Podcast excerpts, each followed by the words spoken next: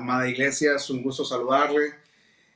Bien, esta noche quiero hablar de vasos eh, para la visita, vasos para las visitas. Esta es, la prédica que quiero traer en esta noche, vasos para la visita. Al inicio de esta cuarentena o confinamiento, eh, entre la comunidad evangélica, pues surgieron muchos temas, eh, surgieron muchas, mucho vocabulario, mucha, mucha gente, mucho pastor, mucho líder de la iglesia o mucho influencer de redes, comenzaron a hablar muchos temas sobre el arrebatamiento de la iglesia, ¿no?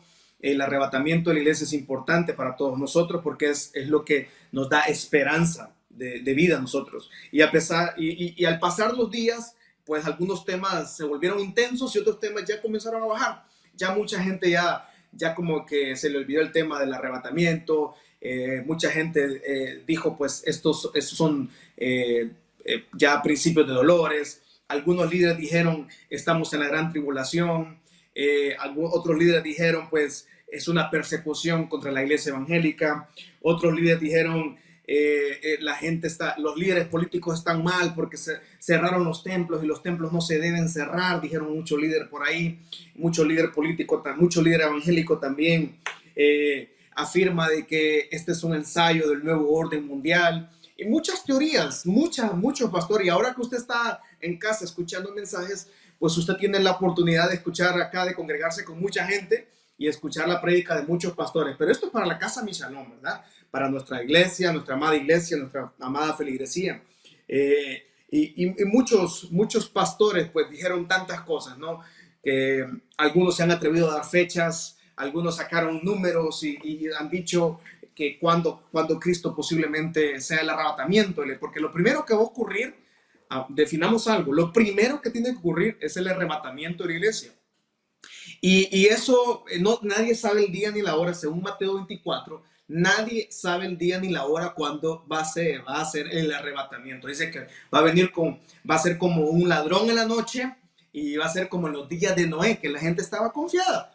Eh, según Mateo 24, habla de que la gente en los días de Noé miraron a Noé eh, haciendo estaba construyendo una barca y la gente miraba a Noé y decía, ¿qué le pasa a este? Está loco. Y hablaba de un diluvio, hablaba que venía el fin para ellos. Y la gente dice que estaba en los días de Noé casándose y dándose de casamiento. No es que es malo casarse de ninguna forma, pero o sea, que estaban en una vida común, vida corriente.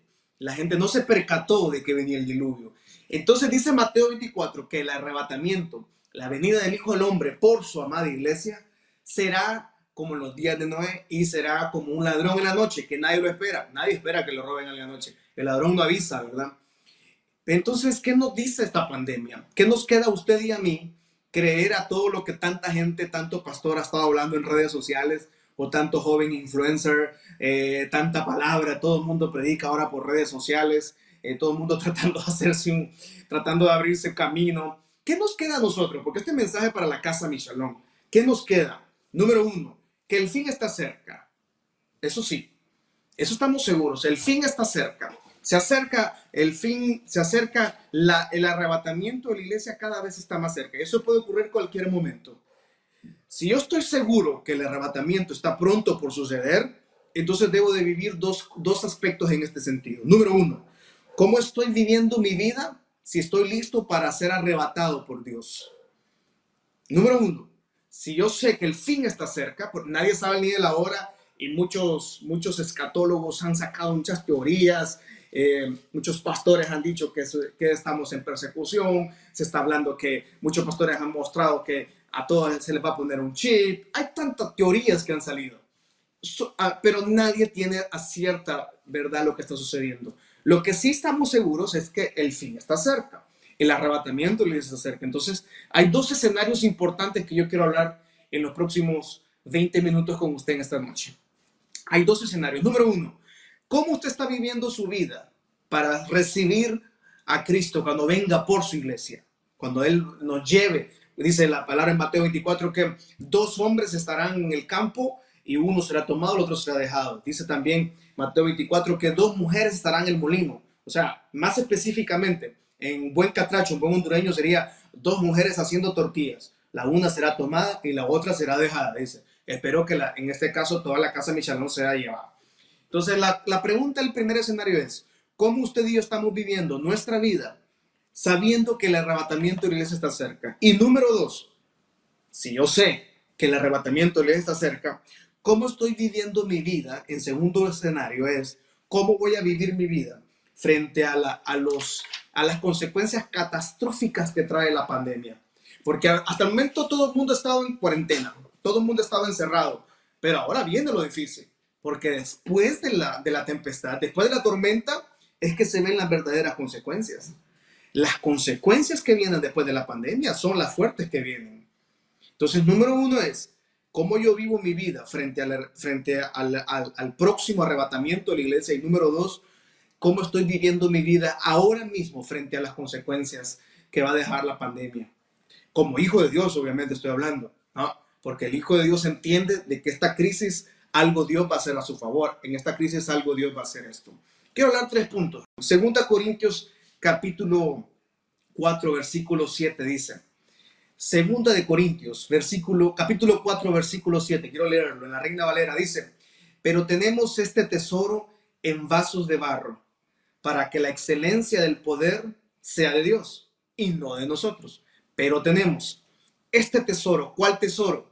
El tesoro del poder del evangelio, del poder de la cruz, el poder de la fe, el poder del Dios que tenemos. Tenemos un Dios maravilloso, un Dios poderoso. Entonces eso es un tesoro invaluable, dice. El Evangelio de Jesucristo es poderoso. El Evangelio de Jesucristo es glorioso, es divino. El Evangelio de Jesucristo es la esperanza viva. Pero el apóstol Pablo en 2 Corintios dice, define, él siempre definió, mire, amada iglesia, siempre el apóstol Pablo, él definió algo, que él no era digno de haber sido llamado por, por Dios. Él siempre se llamó el abortivo, él se llamó el non grato, él se llamaba que no era digno de ser portador del glorioso evangelio de Jesucristo.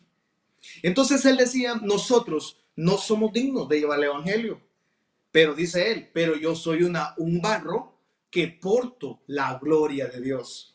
El evangelio de Dios entonces es un es un es algo es algo de Dios, es obra de Dios y no de hombre. Eso es lo que el apóstol Pablo aclara en, en 2 Corintios 4:7, que nosotros somos vasos de barro imperfectos, y la palabra barro ahí significa ostraquinos. Ostraquinos significa las piezas de barro que se encontraban en los basureros de, los, de, de, las ciudades antiguas. Ostraquinos se le llamaba, en, en toda ciudad antigua existen los basureros.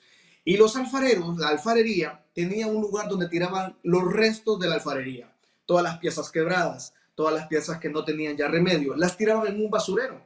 En esos basureros es que el apóstol Pablo dice, nosotros somos como esas piezas de barro, ostraquinos, que somos piezas inservibles para el ser humano. Pero en las manos de Dios, esta vasija de barro imperfecta, quebrada, deshecha, quebrada en mil pedazos, esta vasija que no tiene sentido para el ser humano, pero esta vasija llena del poder de Dios, es que se vuelve con valor es que se vuelve digno. El material entonces no es el material importante, es lo que cargamos. Entonces como vasija de barro somos como una, como una vasija de barro en manos del alfarero. Entonces primero definiendo, el apóstol Pablo dice, nosotros no somos dignos de portar algo glorioso, no, no, somos nadie en otra palabra. En otras palabras dice él, yo no soy merecedor, pero él dice, pero yo soy un portador de la gloria del Evangelio de Jesucristo siendo una, vasija de ostraquinos, pedazos de barro en un basurero. Luego dice entonces en Jeremías, capítulo 18, versículo 1 al 6. Jeremías 18, 1 al 6. Palabra de Jehová que vino a Jeremías diciendo, levántate y ve a la casa del alfarero, ahí te voy a hacer oír mis palabras. Y descendí a casa del alfarero, y he aquí que él trabajaba sobre una rueda y la vasija de barro que él hacía se echó a perder en su mano. Y volvió y la hizo otra vasija, según le pareció mejor hacerla. Entonces dice Jeremías, que en versículo 5, entonces vino a mí palabra de Jehová diciendo, ¿no podré yo hacer de ustedes como este alfarero o oh casa Michalón? Dice Jehová, he aquí que como el barro en la mano del alfarero, así son ustedes en mi mano, oh casa mi Vamos, por favor, abra su Biblia y quiero que todo el mundo en su casa lea esta palabra con fuerza, que lo escuche el vecino, que lo escuche todo el mundo, que estamos en reunión, estamos en la iglesia ahora mismo, nada más que virtual. Por favor, Jeremías 18, versículo 6, lo volvemos a leer todos juntos. Ahora su Biblia o léalo en pantalla, por favor. No podré yo hacer de ustedes como este alfarero oh casa mi dice Jehová. He aquí que como el barro en la mano del alfarero, así son ustedes en mi mano, oh casa de Israel. Una rueda, según Jeremías, mira ahí, el alfarero mira una rueda. Esa rueda significa las circunstancias de la vida, que da vuelta, las circunstancias de la vida. Entonces el alfarero llega a Jeremías y ve un alfarero sentado sobre un, sobre un escritorio, pero con una rueda abajo en sus pies. Y esa rueda significa las circunstancias de la vida, pero la, controla, controla eh, controlado por el alfarero. Nuestra vida entonces es formada y moldeada por el gran alfarero. Y es por eso Dios dice en esta noche, casa mi no soy yo, no están ustedes en mi mano, Dios lo tiene en su mano usted. Vamos, diga conmigo ahí en, YouTube, en Facebook, en WhatsApp, donde quiera que usted, Dios me tiene en su mano y me está formando para lo grande que Él tiene reservado para mi vida. Vamos, quiero que lo declare, quiero que lo confiese y dígalo ahí en su casa, en su hogar, con su familia, tome la mano de su familia, diga, Dios es nuestro alfarero y Él me tiene en su mano y nos está formando conforme a su voluntad. Pero a veces las circunstancias de la vida nos quiebran como las vasijas, como los ostraquinos, nos hace pedazos y nos tiran al basurero. La pandemia, el confinamiento, la crisis económica, la enfermedad, las malas noticias, nos deshacen en mil pedazos.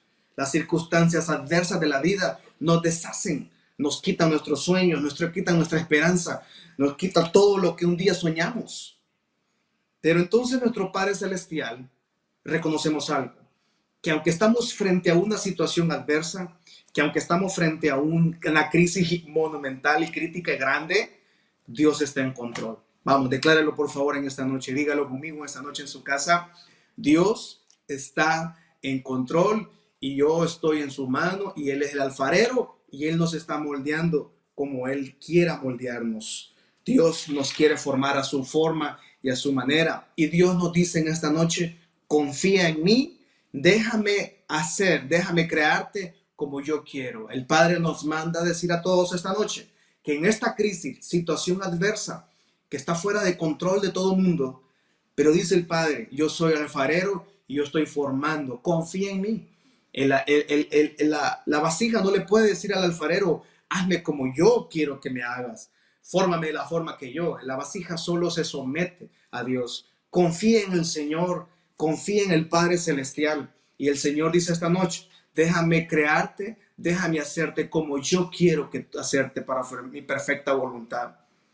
Segundo lugar, entonces, Él nos quiere moldear también espiritualmente. Y esta pandemia, esta crisis, esta situación adversa es para que Dios nos moldee espiritualmente.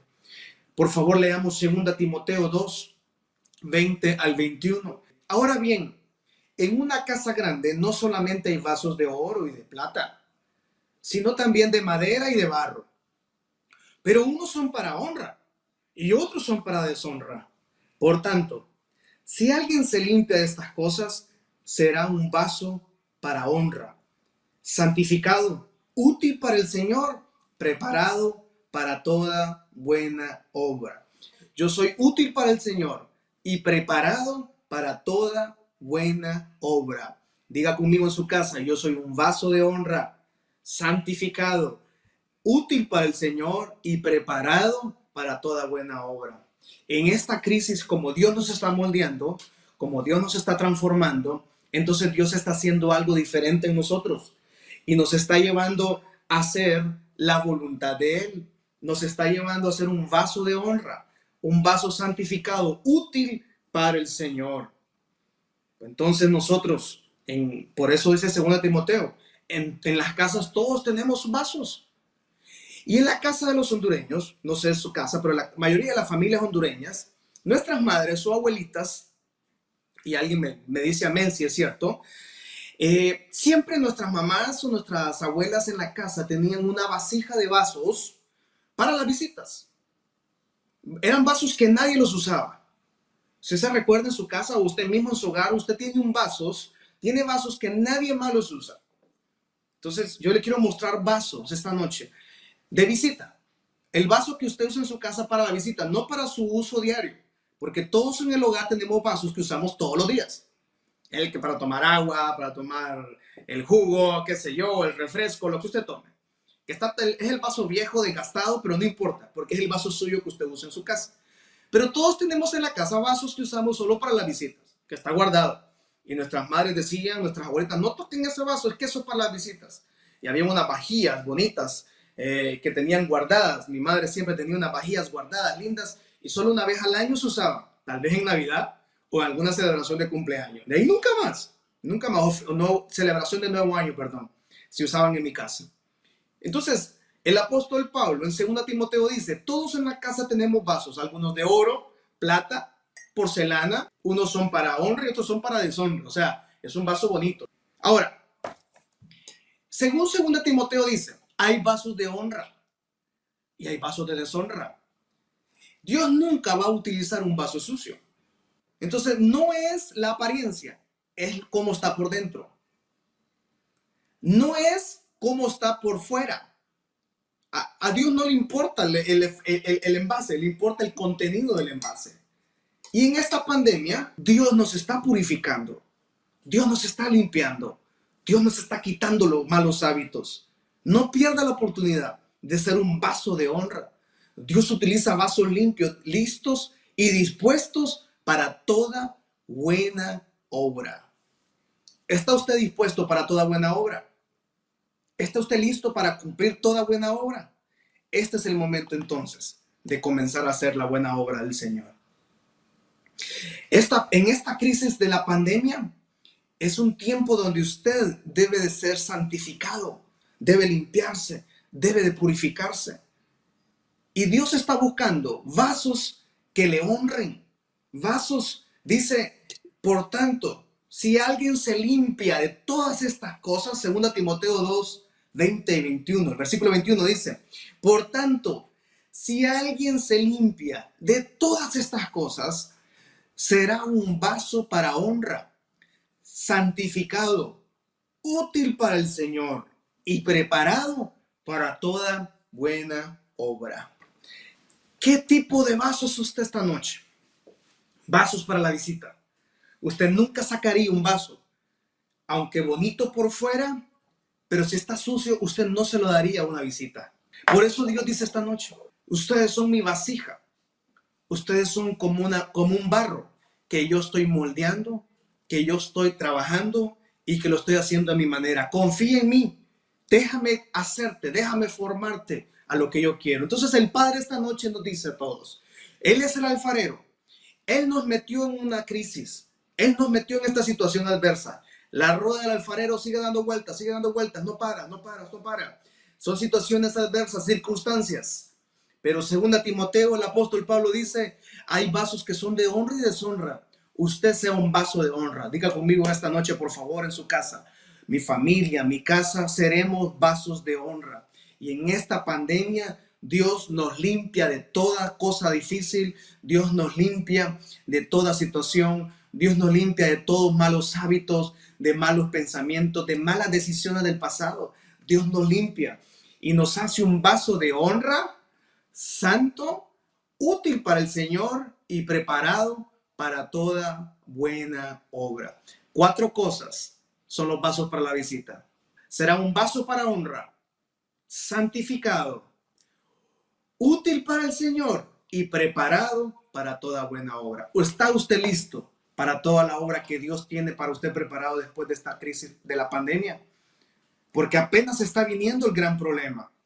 las consecuencias, la catástrofe después de se van los efectos de la pandemia apenas se van a empezar a sentir saliendo de esto. Viene junio, julio, meses complicados para la empresa, para el negocio, para la pequeña y mediana empresa, para la educación, para la iglesia misma. Vienen días difíciles. Pero el Señor es el alfarero. Él nos está moldeando, nos está haciendo vasos de honra, santos, útil para Él y preparados para toda buena obra, porque la obra que Dios trae para nosotros es grande, es siempre buena, agradable y perfecta.